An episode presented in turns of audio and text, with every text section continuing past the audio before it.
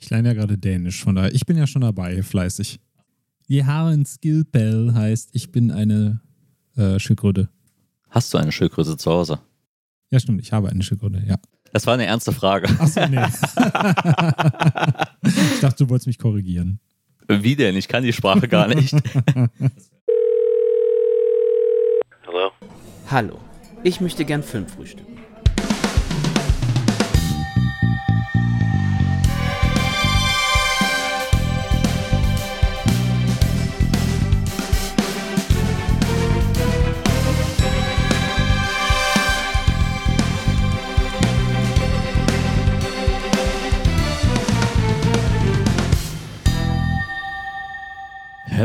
Hello, hello, und herzlich willkommen zu einer weiteren Filmtoast-Fokus-Folge. Hier sitzt der wunderbare Kenan Hasic, der natürlich heute wieder nicht allein unterwegs ist. An meiner Seite darf ich den großartigen Daniel begrüßen. Ja, moin, da weiß ich ja gar nicht mehr, wie ich das toppen soll. Ich grüße dich.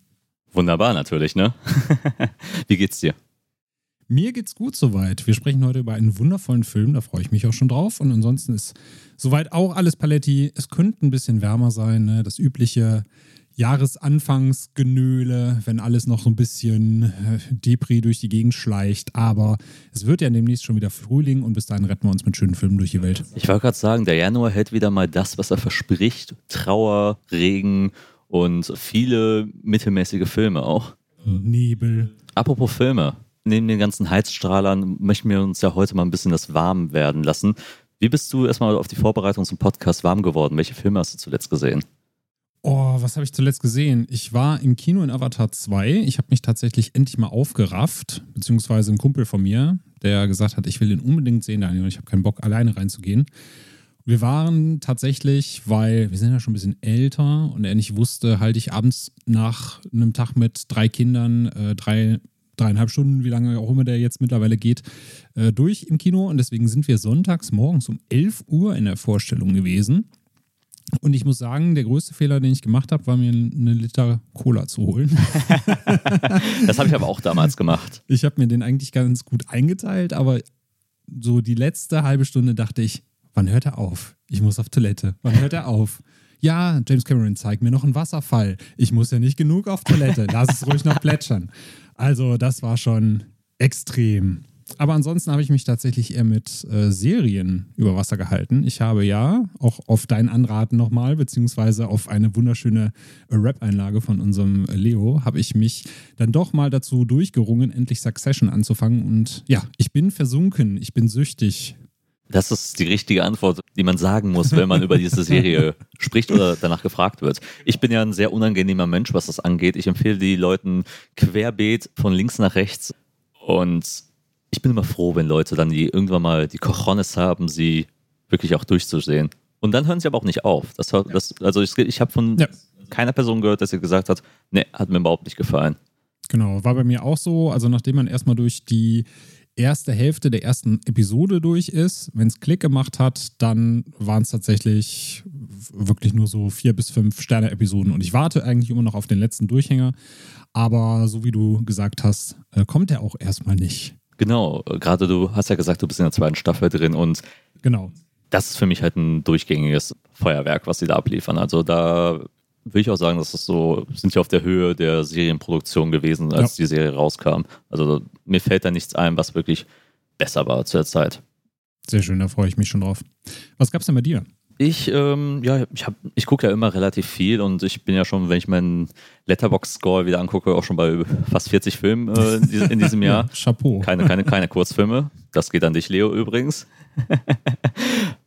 Ich habe Babylon letztens äh, oder zweimal schon im Kino gesehen. Mhm. Äh, und da wir jetzt auch nicht speziell im Podcast darüber reden werden, habe ich gedacht, ich nutze jetzt hier die Chance, um ein bisschen Werbung auf den Film auch zu machen. Und er hat mir gefallen. Damien Chazelles neuestes Werk, was bunt, schrill, chaotisch ist durchgedeckt in roten und blauen Farben über die Stummfilmzeit und den Anfang der Tonfilmära in Hollywood stellt er da anhand von vier verschiedenen Geschichten, die da erzählt werden. Ähm, und alle sind super spannend. Es ist großartig erzählt von Chazelle, wie er durch die Zeit geht. Brad Pitt, Margot Robbie und vor allem Diego Calver äh, haben sehr überzeugende darstellerische Leistungen gegeben. Und ich muss auch sagen, der Film hält wirklich, was er verspricht. Es ist pures Chaos, es ist Party, es ist wirklich, wie im Trailer versprochen, ein wilder Ritt durch die Zeit. Und wenn du, wenn du die ersten fünf Minuten durchhältst an Ekel, dann, dann, dann, dann, dann schaffst du auch die, die restlichen drei Stunden, weil er wirklich auf diesem einen Tempo bleibt und wirklich halt durchzieht. Es ist sehr vergleichbar mit Wolf of Wall Street Mhm. und gute Mischung mit La La Land und das geht auch total ineinander ein. Die Musik von Justin Herbert ist fantastisch, also wieder mal ein Oscar-würdiger Score. Tatsächlich war er auch sehr emotional ergriffen, weil es auch da wirklich auch die Liebe zum Film, die Liebe zum Kino, die Liebe zum klassischen Kino auch äh, verbreitet wird und mit einem Damien Chazelle'schen Finale auch ein schönes i-Tüpfelchen auch bekam. Klare Empfehlung meinerseits. Geht ins Kino, solange er bei euch irgendwo in der Nähe läuft. Kann ich nur empfehlen. Und wie gesagt, die drei Stunden, lasst euch nicht abschrecken, die vergehen wirklich wie im Flug. Man merkt die gar nicht. Gab es eine Pause oder lief der auch drei Stunden? Der lief durch. Okay. Der lief durch. Keine Intermission, keine zusätzlichen Jazz-Einlagen äh, von, der, von, von, der, von, der, von der Jukebox, aber es ist auf jeden Fall Chazelles interessantester Film, was die Reaktion angeht. Also ich glaube, der wird wirklich die Leute spalten. Mhm. Und man merkt es auch in Amerika eine Reaktion. Genau. Er ist gefloppt auch an der Kasse bisher. Ich glaube, in Deutschland wird er sich ein bisschen erholen. Ich hatte auch ein, jetzt letzten, beim zweiten Mal einen vollen Saal gehabt. Es gab am Ah. Ende sogar Applaus. Das war, ist immer sehr, sehr weird, wenn Leute im Kino klatschen aus, aus heutiger Sicht. Aber dann denke ich drüber nach, das passt irgendwie für den Film rein, weil die, Dame, weil die auch Kinosäle zeigt, wo die Leute komplett durchdrehen. Und das ist ja in Amerika nochmal, glaube ich, ein ganz anderes Verhältnis. Das Kino für die auch so, wie wir stehen auf und schmeißen Popcorn auf die Leinwand und sowas. Das würde man ja Ja. hierzulande ja gar nicht machen. Stimmt, es sei denn, man ist dann gerade in der Vorstellung RRR mit indischem Publikum. Äh, Die gehen da ja richtig ab, so wie ich das gehört habe. Ja, Aber hier ist es ja tatsächlich dann doch, ja, eigentlich wirklich mal äh, ein aus sich herausgehen, wenn am Ende geklatscht wird. Von daher, total. Äh, Leute sind mal emotional, was einen Film angeht. Sonst sind wir Ja. alle so richtige Stoiker, die einfach rausgehen und sagen, wie war der Film? Gut. ja. Und dann gehen wir, ge- gehen wir wieder getrennte Wege nach Hause. Und ich sag mal, das höchste der Gefühle ist ja schon beim Abspann sitzen zu bleiben. Das ist ja schon, das ist ja schon eine Auszeichnung von, vom Publikum, wenn man beim Abspann sitzen bleibt. Richtig. Und apropos Auszeichnungen vom Publikum. Ähm, wir werden uns ja heute einem Regisseur widmen, einem neuen Film von diesem Regisseur, der schon einige sehr spannende Reaktionen auch äh, nach sich gezogen hat, auch gerade beim Kinopublikum, gerade bei einem westlichen Kinopublikum, weil er immer wieder die Sehgewohnheiten von uns herausgefordert hat. Und dieser Regisseur ist Park Chan-wook, der Regisseur bekannt durch Old Boy, durch die ganze Vengeance-Trilogie, also Sympathy for Lady Vengeance und Mr. Vengeance. Äh, I'm a Cyborg, but that's okay. Ähm, wir haben Handmaiden, der vor ein paar Jahren noch rauskam. Und Stoker, Thirst, also Durst, Durst auf Deutsch. Und jetzt hat er einen neuen Film letztes Jahr rausgebracht, der in Cannes lief. Und ich freue mich, über den heute reden zu dürfen. Decision to Leave. Du hast ihn jetzt äh, erst kürzlich gesehen. Genau. Ich habe den auf dem Cologne Film Festival im Oktober mitgenommen und habe ihn jetzt auch nochmal halb gar äh, mir erstmal an, angeschaut, beziehungsweise die wichtigen Szenen mir nochmal angeschaut, weil die Sehbedingungen äh, bei mir nicht optimal waren. Möchte ich äh, leider, leider mitgeben. Aber das hat den Gesamteindruck natürlich nicht getrübt. Aber bevor wir in diesen Film einsteigen, erstmal, was war da dein Einstieg bei Park Chan-wook und was ist dein Lieblingsfilm von ihm? Mein Einstieg und mein Lieblingsfilm ist tatsächlich Oldboy. Also ich habe natürlich noch, noch nicht alles von seiner Filmografie gesehen, weil ich glaube, er ist mittlerweile bei so ungefähr 20 Filmen, wenn ich mich richtig erinnere. Ja, der müsste schon, also der, der hat in 2010er nochmal viele kleinere Sachen wie Stoker zum Beispiel Mhm, gemacht. ja. Ich glaube, es sind nicht 20, aber ich glaube schon zweistellig müsste er jetzt auch sein. Okay. Also auf jeden Fall schon eine breitere Filmografie, deswegen habe ich noch nicht alles von ihm gesehen, aber ich bin mit Oldboy eingestiegen, ist tatsächlich auch mittlerweile nicht nur mein Lieblingsfilm von ihm, sondern gehört auch persönlich zu meiner Lieblingsfilmauswahl mit dazu, weil du hast es eben schon gesagt, er dreht halt die Sehgewohnheiten, die man so hat, auf links, er ist inszenatorisch und optisch einfach eine Wucht. Und ich glaube, ich muss jedem, der diesen Film gesehen hat, nur äh, Hammer-Szene sagen. Und man weiß eigentlich schon direkt, was Sache ist. Also Ja. für mich eines der ikonischsten, äh, eine der ikonischsten Action-Sequenzen, die man so im Film, in der Filmgeschichte zu sehen bekommen hat. Von daher, das ist so mein Lieblingsfilm von ihm. Und ich liebe eigentlich an seinen Werken allgemein, dass dann sehr großer Fokus auf die Figuren gesetzt wird, dass du halt auch sehr nahbare Figuren hast, sehr tiefgründige Figuren und dass er auch in seiner Darstellung häufig auf Realismus setzt. Es ist natürlich oft ein surreales Setting, zumindest für uns aus dem westlichen Bereich. Aber sag mal, in diesem Setting hast du viele sehr realistische Elemente, sei es jetzt die Actionsequenz, ne, wo dann, da kommen wir auch später noch drauf, wo Leute dann nach Prügeleinlagen tatsächlich auch mal aus der Puste sind und nicht mehr können und nicht mehr wissen, wie sie weitermachen sollen. Ja, das war, das war damals, als ich diese Action-Szene in diesem engen Flur in Oldboy gesehen habe. Es war für mich, glaube ich, ich habe den mit 15, glaube ich, gesehen, Mhm. So ein Augenöffner, wo ich dachte, okay, wow. Es gibt sogar, es gibt Action, die halt wirklich auf einen real und so wirklich erschöpft wirkt. Genau, richtig. Du konntest quasi, also du hast dich mitten in diesem Raum gefühlt und Mhm. hast, hast den Schmerz gefühlt, den Schweiß förmlich riechen können, der abgesondert wurde. Ja. Und das mag ich halt so an ihm, an ihm und seinen Filmen, dass du halt wirklich den Fokus auf Personen, auf Beziehungen hast, dass alles wirklich geerdet wirkt, aber trotzdem in einem für uns eher surrealen Korsett geschnürt wird. Ja, das ist auch ein total interessanter Aspekt. Also ich kann dir zustimmen, mein Einstieg war auch Oldboy und ist, ist auch immer noch mein Lieblingsfilm von ihm. Handmaiden kommt da sehr nah dran, aber ich denke, Oldboy, den habe ich so oft gesehen. Ich habe den letztes Jahr auch endlich im Kino sehen dürfen, äh, in so einer Retrospektive von Korean Cinema in Wuppertal. Wuppertal! War auch eine Wahnsinnserfahrung, den einfach dann nochmal auf der Leinwand sehen zu dürfen. Großartig. Ich habe den mittlerweile siebenmal oder so schon auch gesehen, habe den vielen Leuten auch schon gezeigt und dachte mir, halte den Film aus, trotz der Gewalt, aber er, er, be er belohnt dich letzten Endes damit. Also, Ja. weil du hast dieses surrealistische Setting auch reingebracht und was ich halt total, total an ihm mag, ist dieses, ist dieser Fatalismus, der halt damit reinkommt, mit, weil er mit seinen Figuren wirklich unbarmherzig halt umgeht und halt sich auch wirklich durch die Scheiße gehen lässt, äh, im, im wahrsten Sinne des Wortes. ähm, und er bestraft die, die, seine, seine Figuren dann auch für Fehler. Und Oppo ist ja ein Film, der halt wirklich durch einzelne kleine, subtile Fehler halt bes- dich bestraft. Und auch gerade für mich Rache auch nochmal ganz anders definiert. Nicht so, wie man es in Hollywood kennt, wo Rache teilweise glorifiziert wird, sondern Rache wird als etwas Abschreckendes genutzt und auf verschiedenen Ebenen verstanden. Das hat mich im Opal sehr beeindruckt und dann kommt ja noch der ganze Aspekt, äh, dass der Mann auch wirklich seine Bücher gelesen hat. Er bezieht sich auf griechische Tragödien, er erfindet sie neu, die Oedipus-Saga, Juridike. Das kommt auch alles hier in Decision to Leave auch später auch nochmal ein bisschen zurück, wenn wir darauf eingehen. Der Mann hat seine Hausaufgaben gemacht und wirklich geschafft, Tragödien nochmal neu zu verwirklichen, ohne dass sie überdramatisch, kitschig oder lächerlich wirken. Ja, und er spielt vor allen Dingen auch mit deinen Erwartungen. Ne? Also gerade wenn ich mir jetzt nochmal Sympathy for Mr. Vengeance in den Kopf rufe, du bekommst dann gerade zu Beginn, also es handelt ja davon, dass du zwei taubstummen Geschwistern folgst und äh, die Schwester todkrank ist und der Bruder versucht, eine Niere für sie aufzutreiben. Und er trifft ja direkt zu Beginn eine Entscheidung, sich an Organhändler zu wenden. Mhm. Und du, der schon zig westliche Filme gesehen hast, du denkst dir dann halt, ja klar, ist, halt, ist jetzt logisch, dass er das durchzieht und versucht da jetzt so an der Niere zu kommen und dass es aber eigentlich eine total blödsinnige Entscheidung ist. Das wirft er dir dann vollkommen ins Gesicht, indem er dann sagt, okay, wir nehmen dir deine Niere, wir rauben dich aus und wir legen dich nackt einfach irgendwo hin und dann bekommt er ja dann quasi noch zurückgeworfen, sag mal, wie bescheuert bist du eigentlich? Und du als Zuschauer sitzt dann da und sagst so, ja stimmt, das war eigentlich eine ziemlich dämliche Entscheidung von Anfang an. Und das zieht er ja wirklich auch durch, dass er Figuren dafür bestraft, du hast es eben so schön gesagt, was sie für Entscheidungen treffen, obwohl wir als Zusehende erstmal das für ganz gegeben und filmisch halten, dass diese Entscheidungen getroffen werden. Ja. Und wir auch erstmal auch nicht hinterfragen in dem Moment, äh, was damit passiert, weil Genau. wir lassen ja auch immer die Suspense of Disbelief auch immer auf uns wirken. Aber dafür werden wir dann auch bestraft, wenn wir uns wirklich äh, auf das, was erstmal auf den ersten Blick logisch wirkt, einlassen. Richtig. Und das ist sehr beeindruckend. Ja, das war erstmal ein kleiner Exkurs zu Park Chan-wook, äh, zu unseren ersten Erfahrungen und was ihn auch, glaube ich, so besonders macht, auch als Regisseur. Steigen wir dann rein in Die Frau im Nebel, Decision to Leave.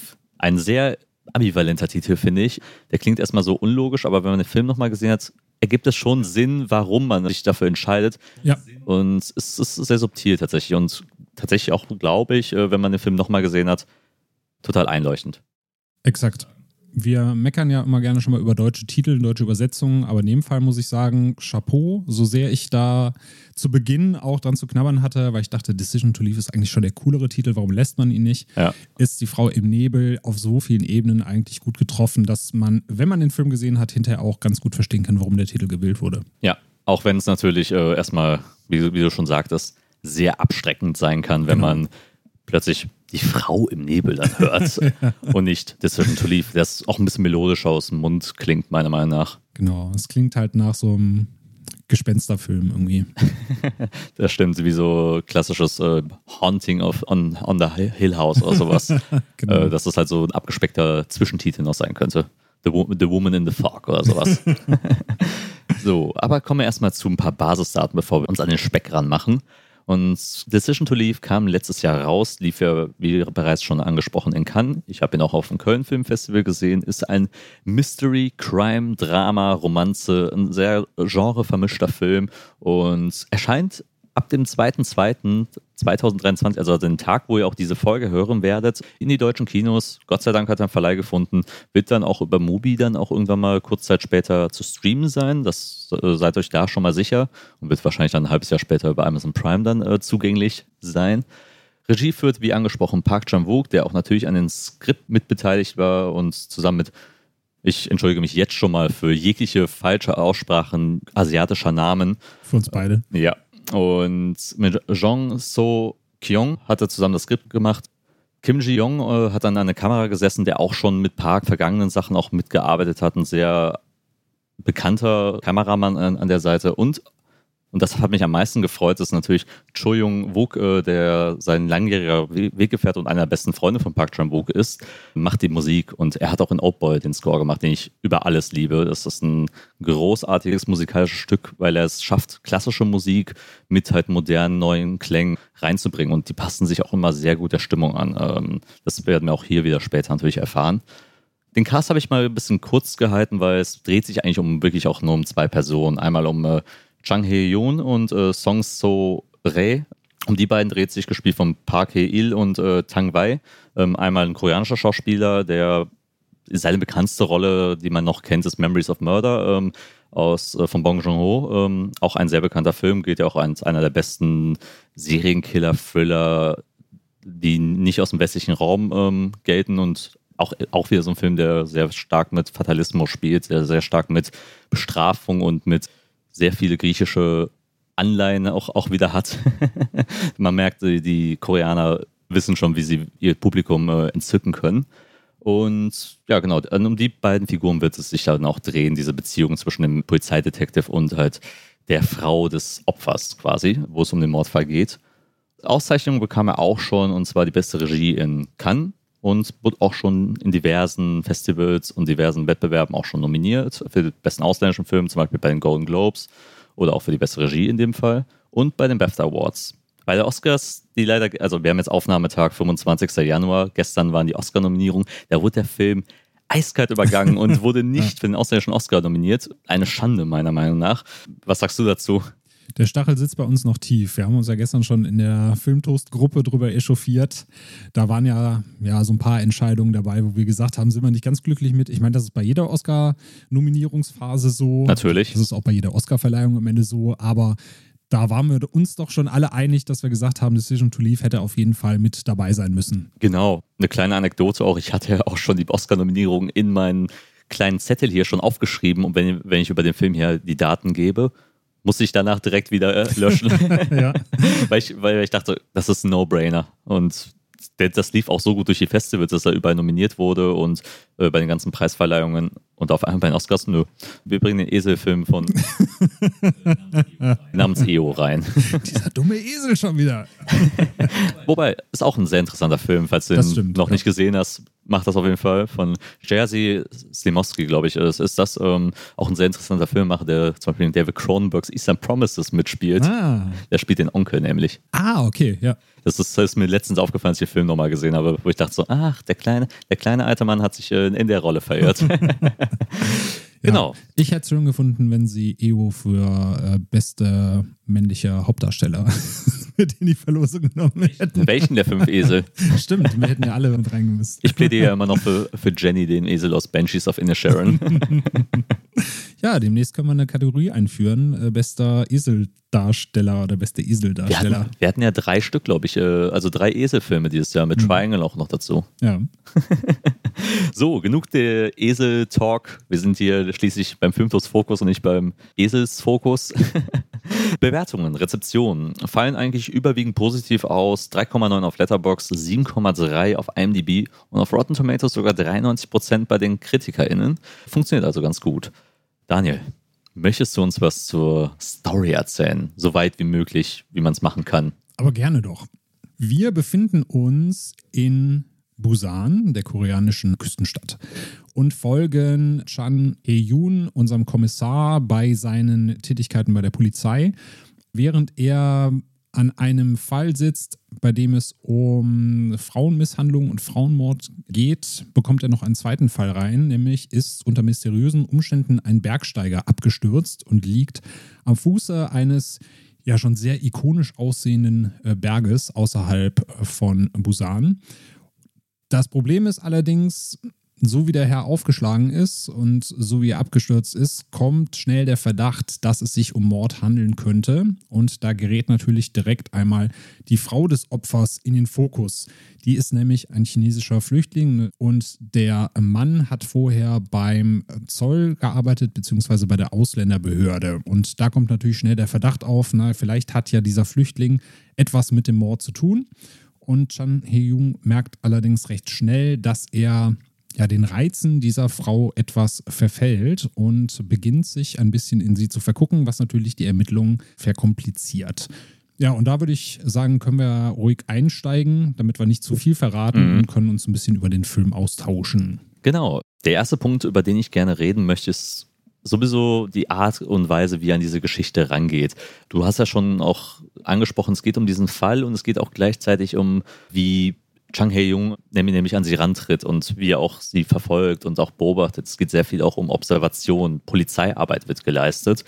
Er verliebt sich auch so ein bisschen leicht in sie und gewinnt so eine gewisse Obsession darin. Das ist ein Punkt, der noch, der noch gleich noch äh, zu Trage kommt, aber es hat mich schon sehr stark erinnert an Hitchcocks Vertigo, ähm, wenn man jetzt mal so eine Anleihe daran, daran knüpfen will. Und man merkt, ja, der hat sich jetzt auch durch seinen amer- amerikanischen Ausflug, auch durch Stoker schon in dieses Oeuvre ähm, begeben, dass er sich äh, gerne an den Altmeister Hitchcock bedient und auch an seine ganzen stilistischen Mittel.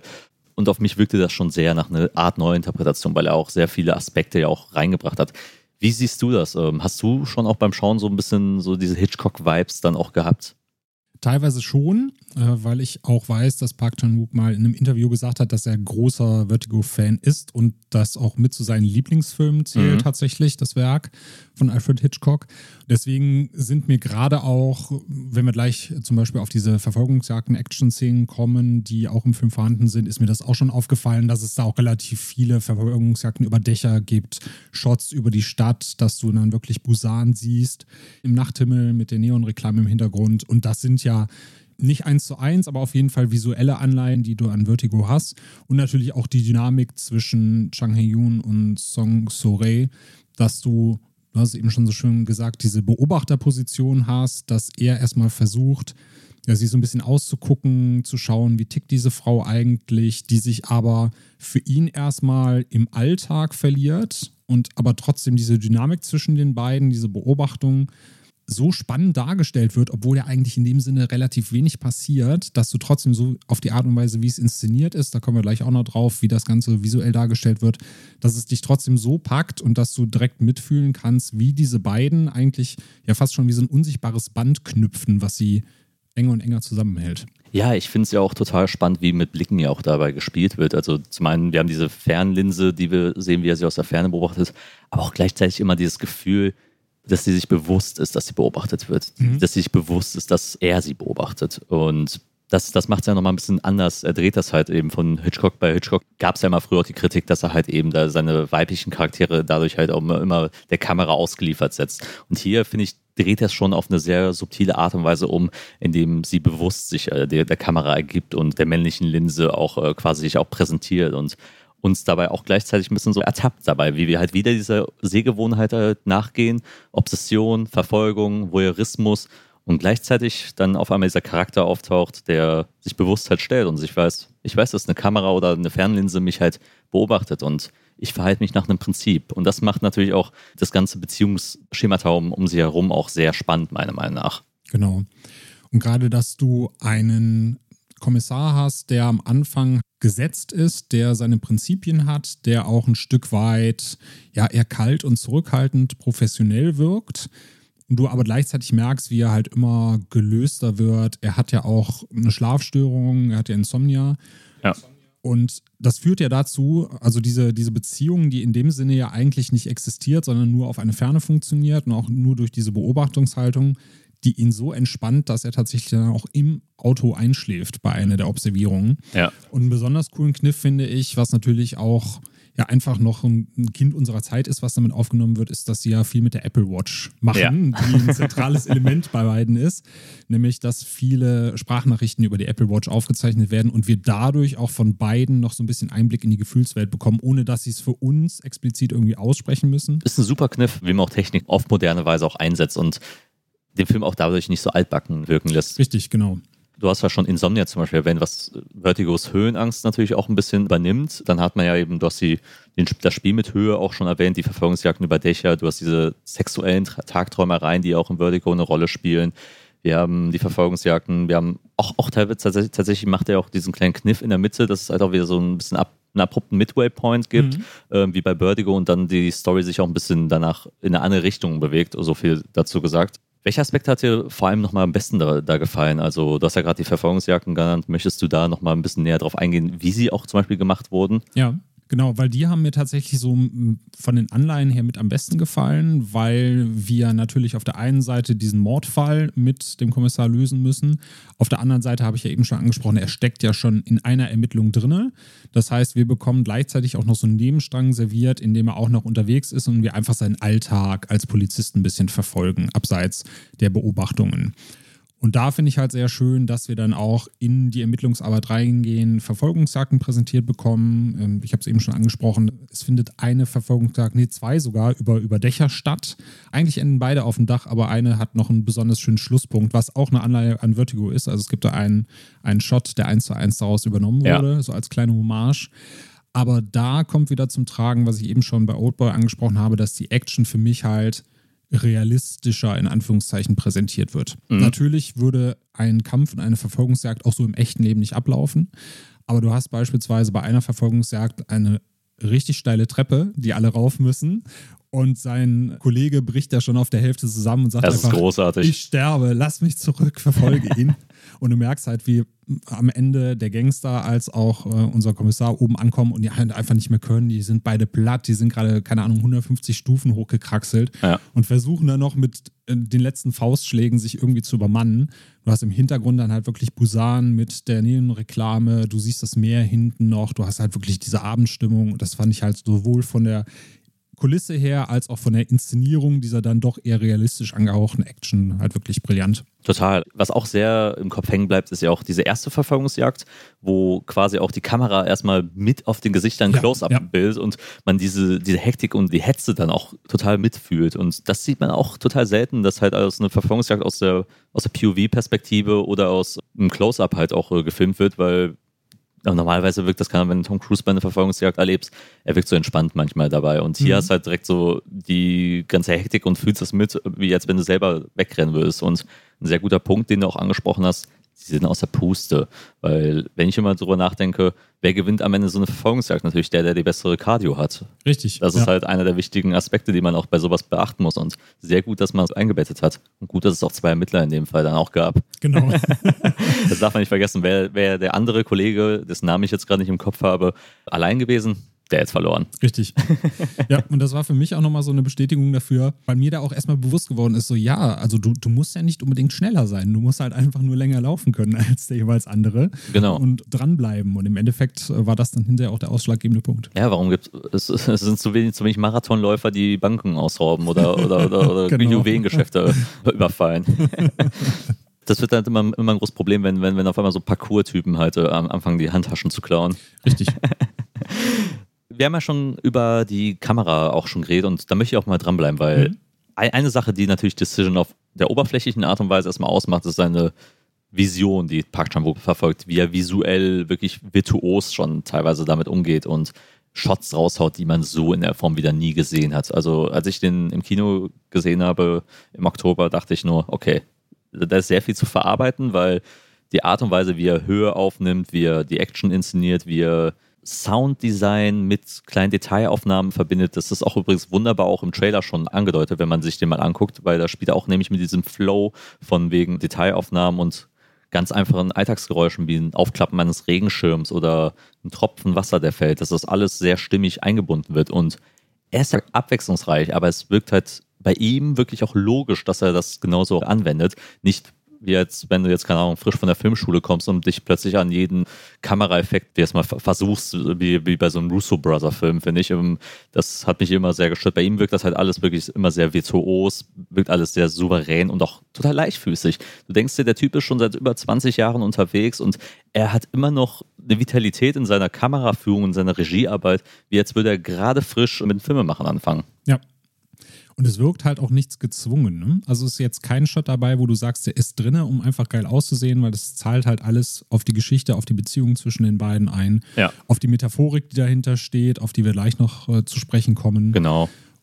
Es sind tatsächlich auch nicht nur die Kameraeinstellungen, sondern auch die Art und Weise, wie er Bilder zusammen komponiert, die er eigentlich in anderen Filmen für sich losgelöst stehen würden. Ja. Also was er sehr, sehr häufig macht, ist Personen, die eigentlich über zum Beispiel ein Smartphone miteinander sprechen oder die in ihre Apple Watch sprechen, dann eigentlich zusammenzuschneiden, dass unser Kommissar mit unserer Verdächtigen übers Telefon spricht. Im Shot steht er aber quasi neben ihr. Ja. Oder er beobachtet sie durch das Teleskop. Gleichzeitig siehst du dann in einer anderen Szene, wie er sich quasi so da reinfühlt, dass er auf einmal neben ihr in der Wohnung zu sehen ist und Dinge durch ihre Perspektive wahrnimmt. Das ist so genial gelöst, meiner Meinung nach, äh, wie man auch dieses, ich tauche in dieses andere Leben auch noch mit ein und versuche mich genau in diese Situation einzufinden. Genau. Großartig finde ich auch nämlich die Verhörszenen. Die sind äh, groß gelöst, allein, allein, wie man halt eben diese ja.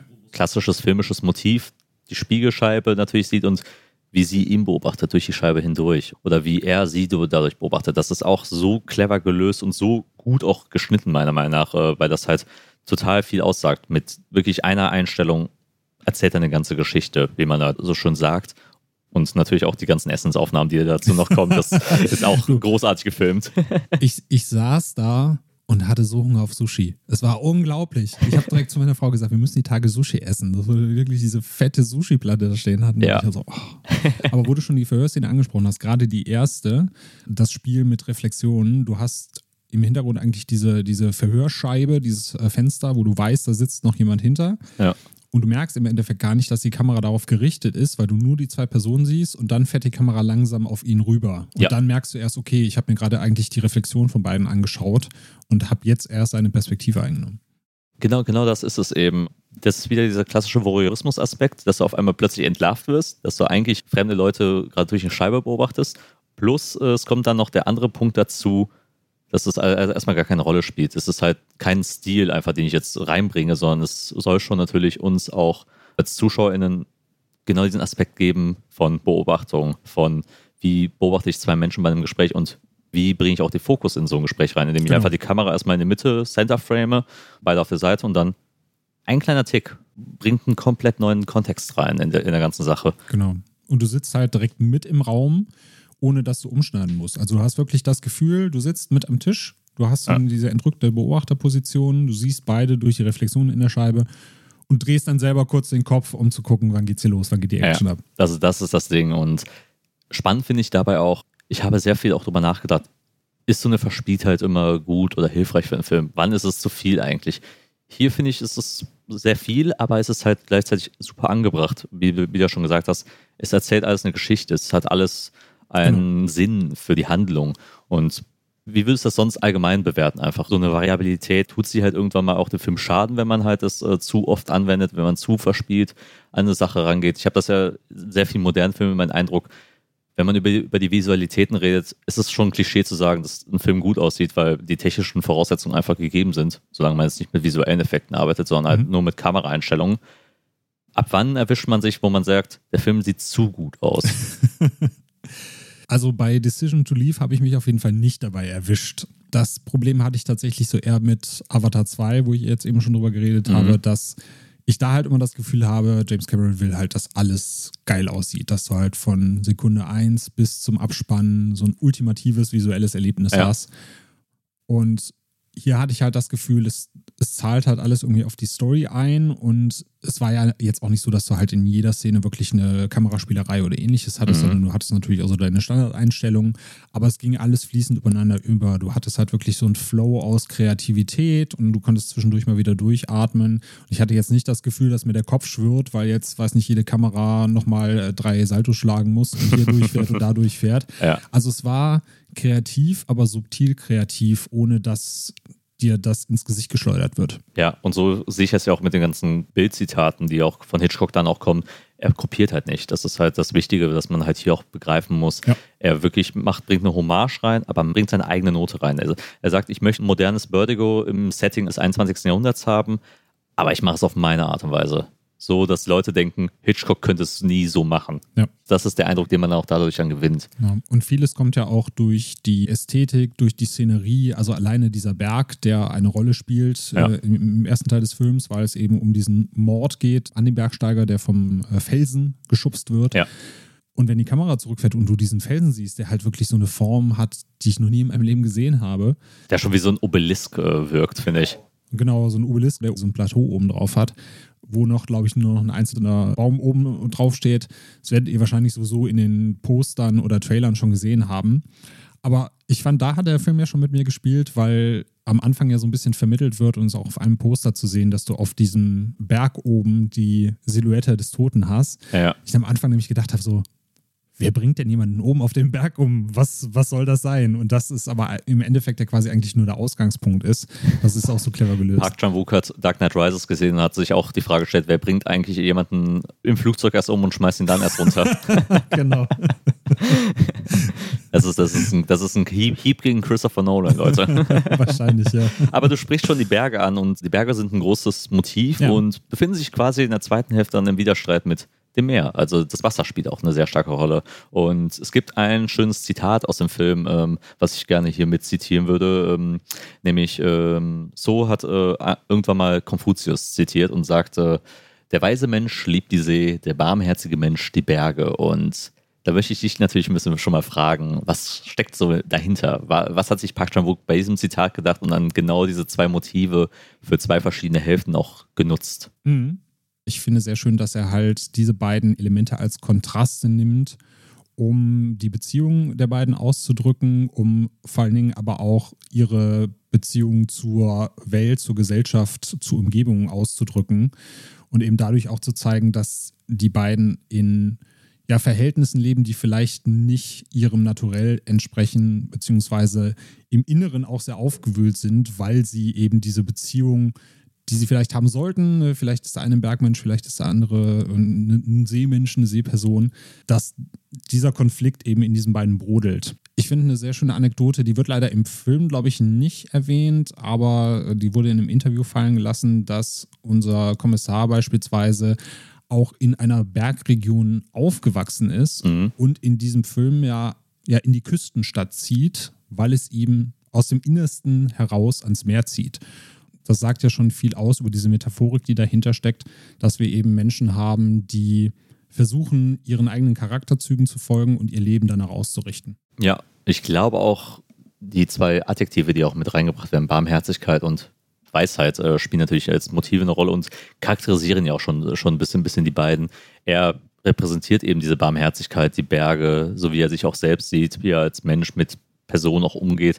Er hat eben diese Ambivalenz, die halt auch Barmherzigkeit auch mit sich bringt. So, ich tue das Richtige, aber ich bin auch ein Mensch, der halt seine Fehler auch mit sich bringt. Und bei ihr merkst du halt, sie ist eine sehr weise Person. Sie ist sehr intelligent, sie macht keine Fehler in ihrer Art und Weise, wie sie sich auch ihm präsentiert und wirkt schon quasi sehr unergründlich, wie auch so mehr halt auch sein kann. Eben, du, du, du weißt nie, was sich hinter, hinter der Fassade, hinter diesem ruhigen Wellen verbirgt. Je tiefer du abtauchst, merkst du auf einmal, dass das, dass das gefährlich sein kann, sich äh, damit auseinanderzusetzen, welche Gefahr diese Obsession auch hat. Und da sehe, sehe ich zumindest die Interpretation mit, das Meer hat seine verschiedenen äh, Orte. Es kann still sein, aber auch gleichzeitig so brachial sein, während der Berg ja immer, immer etwas sehr Standfestes ist. Du kannst halt, wenn du zu sehr den Berg hinauf gehst, kannst du natürlich runterfallen, je höher du steigst. Dieses klassische, ne, je höher du gehst, desto tiefer fällst du. Das, das kann beim Berg passieren, aber beim Wasser ist es halt unergründlich, weil du weißt nie, wann das Meer wirklich ausschlägt, wann wirklich du die Gefahr erkennen kannst. Meistens ist es zu spät. Sie fragt auch selbst ihn irgendwann mal in einem, in einem Augengespräch, wo sie vor dem Meer stehen, hältst du mich wirklich für eine böse Person? Und das hittet dann, wenn, wenn du nochmal dann siehst, dass sie halt eben hinter dieser ruhigen Meereswand quasi da stehen. Und Ja. das bringt, finde ich, sehr gut diese Beziehung zwischen den beiden. Zwischen Bergen und Meeren halt irgendwo hast du dann diese Stadt auch natürlich dazwischen, die im, im mittendrin ist und Leute entscheiden sich vielleicht, welche Art von Person sie auch sein möchten. Barmherzig in den Bergen lebend, sich den Bergen anziehend, versuchen äh, aufzusteigen in einer Gesellschaft in Korea, wo es sowieso schwierig ist, die Leiter zu erklimmen, wo die Schere zwischen Arm und Reich rübergeht. Oder entscheidest du dich halt für den Weg des Wassers. sorry, sorry, sorry, das war, das war jetzt kein Avatar äh, Way of Water Witz. Äh, wo, du, wo, wo du halt deine Position abwartest, wo du halt genau den richtigen Moment abwartest, um zuzuschlagen, um halt deinen Moment zu finden. So wie das Meer sich halt irgendwann mal entscheidet, von der Stimmung ein Schiff zum Beispiel zu versenken. Erst ist es ruhig und dann plötzlich äh, steht der große Sturm. Das ist so bei mir zumindest immer so hängen geblieben. Mhm. Ja, und auch gleichzeitig werden diese beiden, ja, Elemente sind es ja nicht, Berge sind ja in dem Sinne keine Elemente, es sei denn, wir nehmen jetzt das Element Erde Mhm. so mit, mit dazu, also Erde versus Wasser, sind sie nicht nur Metaphern, sondern sie spielen mit dieser Charakteristik, sag mal, auch in der richtigen Welt eine Rolle, weil wir ja zum Beispiel die äh, Mutter von Soray sie ja nach ihrem Tod darum gebeten hat, dass man ihre Asche auf einem Berg verstreut. Ja. Was für sie als Meermensch natürlich bedeutet, dass sie auf diesen Berg hochklettern muss und auch thematisiert wird, dass sie Höhenangst hat. Und das ist wieder das, was du eben schön sagtest. ne, Wenn man, wenn man äh, quasi diese Charaktereigenschaften mit dazu nimmt, muss sie halt über sich hinauswachsen, muss ihre Angst überwinden, muss auf diesen Berg hinaufklettern und ja, entgegen ihres Naturells, entgegen ihrer Charakteristik, um ihrer Mutter die letzte Ehre zu erweisen, muss sie eben auf diesen Berg hinauf. Und das sp- spielt natürlich auch wieder schön rein. Und gleichzeitig hast du eben Ja. den äh, Kommissar, der aus den Bergen kommt und freiwillig ans Meer gegangen ist, der dann eben auch diese Wandlung durchführt vom Genau. Barmherzigen zum Weisen. Ja, und dem er halt eben auch durch Erfahrungen, durch halt eben sich dem herannähern an diese neue Situation, an diesen neuen Lebenswandel auch äh, hin, hi- hinzufügen muss, weil man bestreitet eben halt neue Wege. Das ist, glaube ich, auch ein wichtiges Motiv. Und wie gesagt, du bist mitten in dieser Stadt und du entscheidest dich halt, gehst du, die, gehst du die, den Pfad halt des Berges oder den Pfad des Wassers in dem Sinne. Genau. Und deswegen wurde ja auch Busan noch mit als Schauort ausgewählt, weil das halt eine Stadt ist, die zwar am Meer liegt, aber die gleichzeitig auch den Anschluss an die Berge hat. Ja, wunderschöner Ort übrigens, wenn, wenn, Ja. du, wenn das nochmal dann drüber siehst. Train to Busan wird dem nicht ganz, so- ganz so gerecht. Richtig. Sushi essen in Busan steht auf jeden Fall jetzt auf meiner Bucketlist. Ja. Dann möchte ich aber auch noch mal ein bisschen zu Soray auch noch mal mehr reingehen, weil die hat zu Beginn diese, eben diesen Hitchcock-typischen weiblichen Charakter. Sie ist eben Teil der Begierde, Teil der Obsession, Teil der Kamera. Also wir gehen halt in diese Richtung von, wir beobachten sie erstmal. Was macht sie? Was macht sie als Person aus? Hat sie überhaupt einen, eine Charakter, eine Persönlichkeit? Und die erfährt man natürlich auch über die, über die Art und Weise. Und ich finde sie super, super faszinierend, weil es ist grandios, wie Park Chan-wook auch seinen weiblichen Figuren auch dann eben zunächst erstmal so normal erscheinen lässt und dann aus sie viel mehr wird. Auch gerade, wenn man den Midway Point erreicht hat und auf einmal auch sehr viel über sie erfährt, wer sie ist, was, ihr, was ihre Motive sind, warum sie überhaupt in diesem Film ist und warum sie auch so eine große Rolle spielt, gewinnt sie auf einmal eine sehr düstere Seite von sich, die man erfährt. Und auch gleichzeitig auch ihre Art von Obsession wird, wird dann auch im Näheren äh, beschrieben, ohne dass er da zu viel zu verraten. Was macht sie aus? Also, was macht sie, finde ich, als so einen der interessantesten weiblichen Charaktere der letzten Jahre? Mhm.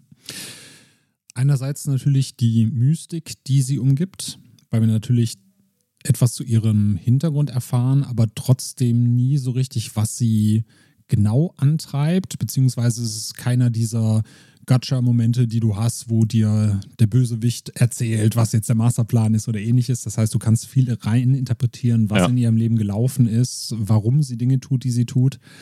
Und auf der anderen Seite aber auch, weil sie diese Cleverness hat, ohne dass das aber zu inszeniert oder zu geskriptet wirkt. Also du hast halt wirklich das Gefühl, diese Frau ist intelligent und diese Frau weiß, was sie macht. Sie weiß, wie sie mit den Männern spielen muss. Sie weiß, wie sie mit der Umgebung spielen muss. gleichzeitig aber auch unglaublich verletzlich ist, weil sie als Fremde in einem fremden Land mit Sprachbarrieren noch mit dazu Ja. schauen muss, wie sie ihre Frau steht, wie sie dort zurechtkommt und wie sie es schafft zu überleben. Also auf der einen Seite düstere Seiten ja und auf der anderen Seite kannst du diese so unglaublich nachvollziehen, weil sie halt versucht, in dieser für sie feindlichen Umgebung irgendwie klarzukommen. Ja, total. Und das macht sie ja schon, finde ich, zu so eine Mischung aus Heldin, Anti-Heldin halt, äh, weil du zum einen diese super schwierig zu observierende Person hast, die wirklich mit unserer Wahrnehmung spielt. Deshalb Frau im Nebel halt da sehr passend gewählt, weil sie halt eben so Nebel, so eine mystische Erscheinung halt äh, um sich hüllt und sie einfach undurchdringbar ist. Und dann hast du gleichzeitig diese persönlichen Aspekte, die rauskommen, was sie, wer sie vorher war, welche Identität sie aufgeben musste, um halt dann ein neues Leben anzufangen und wie sie halt auch eine Außenseiterin ist, die halt in einem Ort lebt mit, einem, mit einer Person zusammen, zu der sie auch irgendwie sich nicht wirklich angezogen fühlt, wo auch, wir sehen ja auch direkt zu Beginn auch so, so wie Sexualität auch wieder dargestellt wird, wie Sex auch äh, nicht, nicht, nicht tabuisiert, aber es mehr grotesk angesehen wird, wo auch wo, wo du halt wieder auch eine sehr weibliche Perspektive auf Sex dann auch hast. Und da merkst du auch, dass sie da auch eine gewisse Überwindung auch äh, bringen muss. Und das macht sie auch, finde ich, aus. Und das macht sie halt auch komplex und das macht sie kompliziert und wirklich hinreichend gehend bedeutsam auch für die ganze Narrative letzten Endes, weil gerade die zweite Hälfte sich auch nochmal mehr auf sie fokussiert, auf ihre Art äh, der Obsession, die sie auch noch verfolgt, als Person, die eigentlich in der Stadt ist, die sie nie wirklich greifen kann. Und deshalb auch vielleicht auch gerade das Meer als den Weg sieht, weil sie halt wieder eine Sehnsucht hat, äh, rauszugehen, hinter dem Horizont zu erblicken. Weil wenn du den Berg einmal klommerst, geht es ja noch einen Weg runter. Beim Meer hast du verschiedene Perspektiven, um wieder rauszufahren. Und das hat, so, hat schon ein bisschen so eine Odysseus-Anleihe von, Ja. äh, weil von, bei, in Odysseus redet man ja auch, irgendwann mal kehrt er nach Hause, wenn, wenn er wirklich alle seine Gegner besiegt hat, wenn er nach Ithaka wieder zurückkehrt. Auch da durch den Seeweg halt, äh, dass, er halt irgendwann mal ihre Heimat halt durch die See auch vielleicht findet. Genau, und dieses angekommen sein, Ja. angekommen fühlen.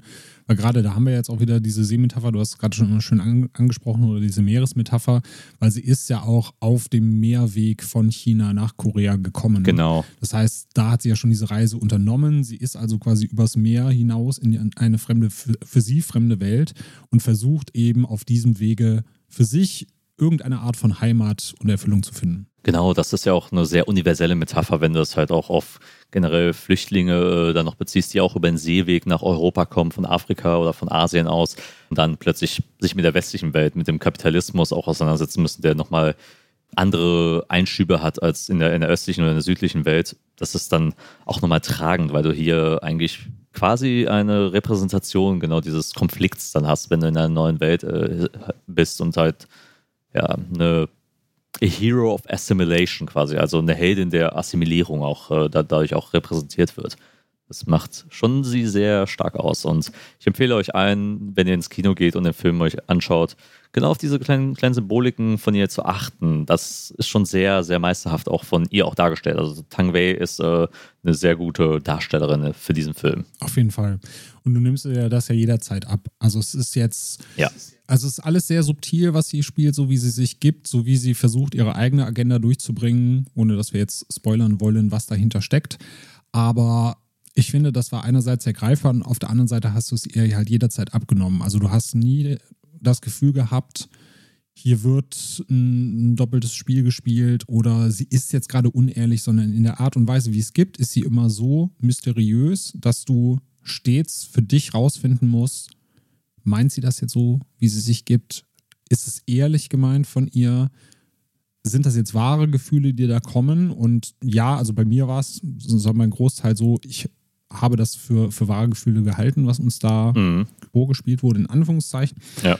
Aber es war jetzt nicht, dass du, dass du direkt rausgefunden hast oder rausgesehen hast, wie wir das oft in westlichen Filmen haben, dass du so eine Femme fatale hast, die ein doppeltes Spiel treibt, sondern es war halt eher sehr nuanciert.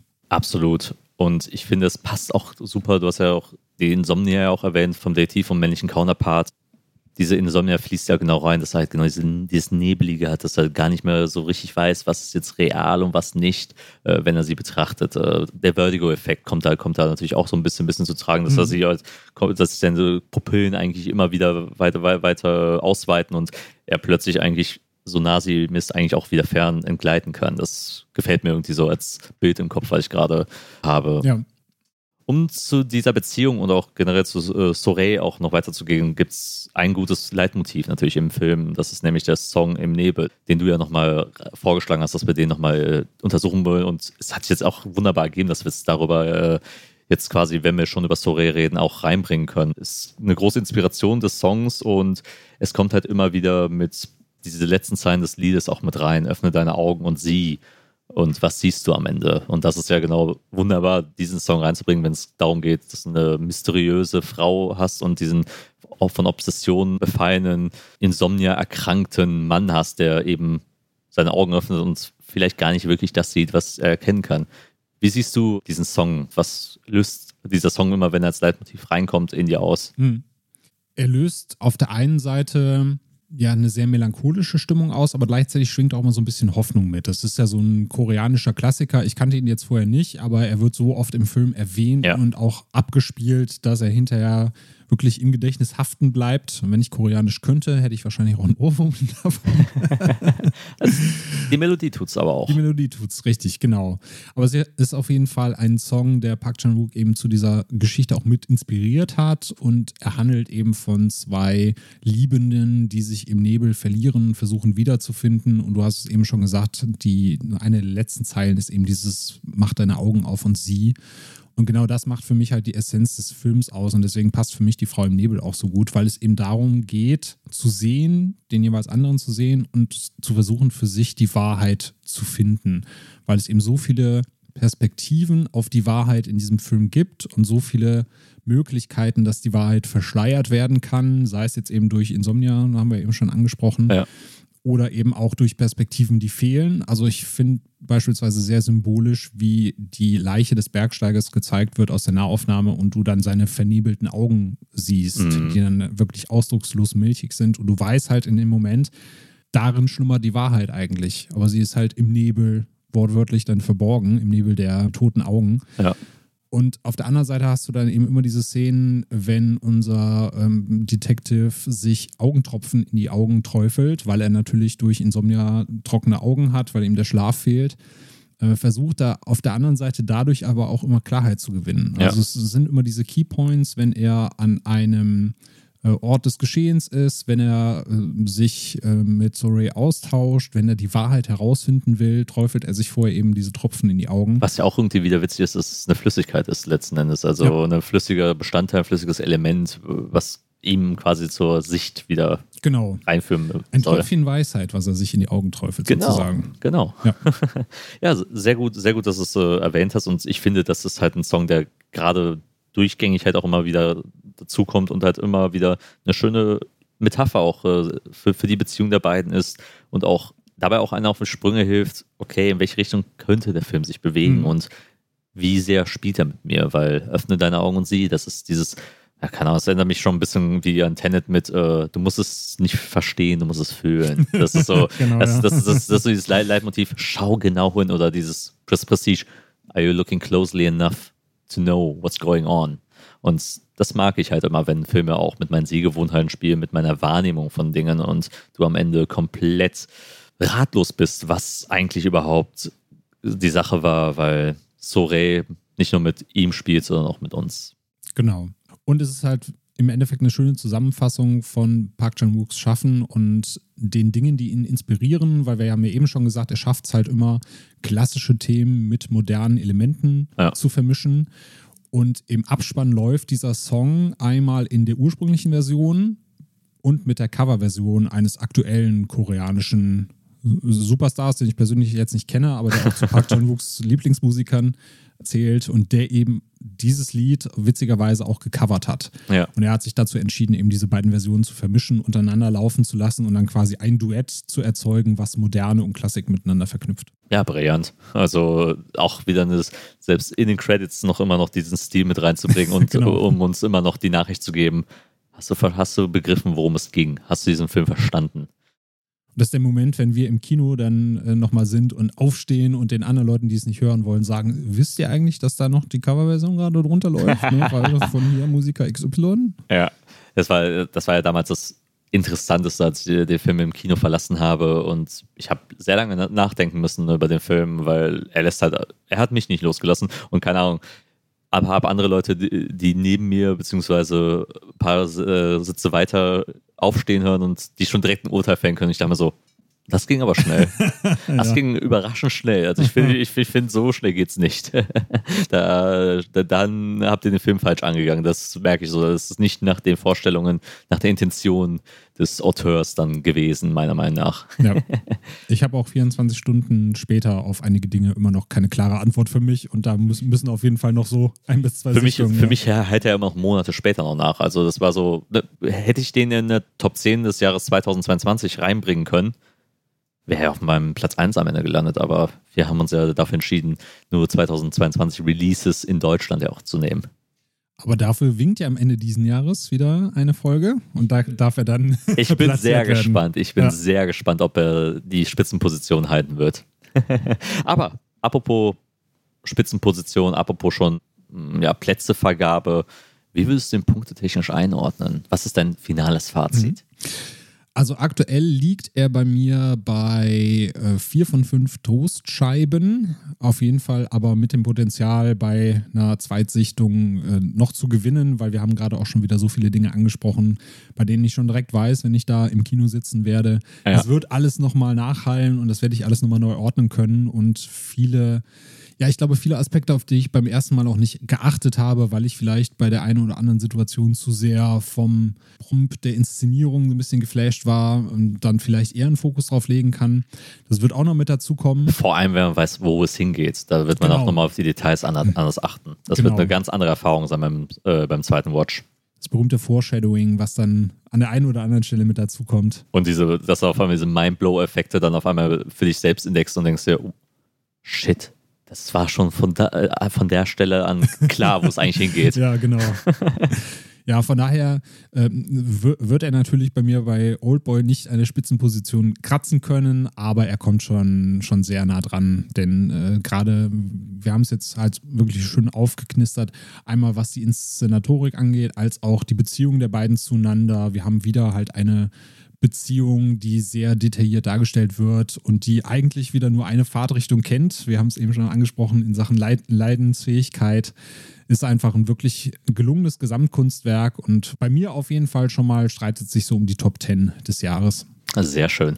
Bei mir ist es ähnlich. Ich vergebe 4,5 von 5 weil er für mich einfach sehr viel erfüllt hat, was viele Filme, finde ich, vermissen lassen, in, vor allem in diesem Jahr. Und zwar die Leichtfüßigkeit zu, zu, besitzen, aber auch gleichzeitig die Handlung nie zu vernachlässigen. Interessante Charaktere zu erzählen, die wirklich einen mitnehmen, die einen zum Nachdenken anregen, die halt auch wirklich, der Film halt immer Monate später bei mir immer noch drin. Ich denke sehr viel drüber nach.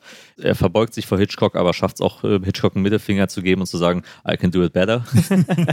äh, Park Chan-wook vielleicht für mich einer der wenn nicht sogar vielleicht der beste aktuell arbeitende Regisseur außerhalb des Mainstream-Kinos, der schafft halt wirklich diese Opulenz und diese eigentlich schon Massentauglichkeit in seiner Art von Inszenierung inne zu haben, ohne dabei eigentlich massentauglich zu sein. Mhm. Das, das macht ihn so besonders. Ich würde mir auch wünschen, dass der äh, irgendwann mal die Zahlen halt auch äh, im Kino einspielen würde, wenn er international released wird und auch die Nominierung kriegen würde. Ja, was, was, was kann ich noch sagen? Ich bin ein großer Fan von düsteren Romantiken, von schwarzen Romantiken, äh, wie diese Liebe halt auch äh, einen betrügen kann, weil das nochmal einfach, einfach viel subversiver, viel spannender ist als klassisches Happy End äh, oder klassisches Nicht-Happy End, in dem man sagt, ja, die kriegen sich nicht, sondern es geht halt viel mehr als nur um kriegen sie sich oder kriegen sie sich nicht. Es, es geht halt um Existenzen, es geht um wunderbare Parts halt von, von ihren Lebensabschnitten, was überhaupt diese Liebe repräsentieren kann oder diese Romantik in dem Sinne. Und Surrealismus. Surrealismus auch, wie, wie es hier dargestellt wird, in einem realistischen Setting mal wieder. Der Surrealismus gepaart mit Insomnia, mit, äh, mit nebeligen Augen, mit diesen Augentropfen und äh, der Schlaflosigkeit, wie auf einmal da wieder Fatalismus halt auch wieder dargestellt wird, wie wirklich das Ende wirklich wieder ein Magenschlag ist, der einen nicht loslässt und dich Fragen zurücklässt mit sehr vielen Bedeutungsebenen. Und ein wunderschöner, eine wunderschöne Visitenkarte für Südkorea als, als Ausflugs- und Urlaubsziel. Absolut. Busan, großartig gefilmte Stadt in dem Fall. Und man muss natürlich sagen, die Südkoreaner, die schaffen es dann doch immer, immer was Neues zu erzählen, einem nochmal wieder vom Hocker zu hauen. Und zwar nicht auf einer Unterhaltungsebene, sondern auch auf einer wirklich nachdenklichen, ähm, künstlerischen Ebene, möchte man ja schon Genau. gerne sagen. Wir verbeugen uns vor dir, Park Chan-wook, mit einem wieder mal großartigen Film. Wenn du das hörst, Chapeau. Ich, ich frage mich, ob er Deu- ich frage mich, ob er Deutsch kann. Deswegen aber, habe ich ja Französisch geschrieben. aber, da bleibt mir nur zu sagen, danke Daniel für diese wunderbare Folge und für diese anregende Diskussion. Ja, sehr gerne. Ich freue mich, dass du den Film vorgeschlagen hast, damit wir heute drüber quatschen Ja. konnten. Team Flesic äh, wieder in, in ihrer Zweiersitzung. es hat mir wieder sehr viel Spaß gemacht, äh, hier zu sitzen. Genau. Ja, äh, für euch bleibt dann noch die Aufgabe, in diese Folge reinzuhören, in alle Folgen reinzuhören, die wir haben, denn auf unserer Seite filmtoast.de findet ihr diverse Podcast-Themen, unter anderem den Fokus das Filmfrühstück. Holt auch gerne unser Adventsfrühstück nach, äh, so postweihnachtlich. Wir experimentieren auch gerade mit ein paar neuen Formaten wie Castaway und schauen mal, wann wir dort äh, unsere zweite Folge rausbringen. Das Year of Horror Format ist natürlich über jeden Zweifel erhaben. Eines unserer beliebtesten Formate hört da rein. Daniel hostet das Ding und es ist so immer wieder ein Tasting, um, um neue Horrorfilme oder Geheimtipps oder Trashperlen äh, zu entdecken. Da kann man sich nur verbeugen vor dieser Leistung und ja, abonniert auch natürlich unsere Instagram, Twitter, Facebook-Gruppe bei. Und ich kann nur sagen, mein Name ist Kenan Hasic und das war der Filmtus Fokus. Tschüss.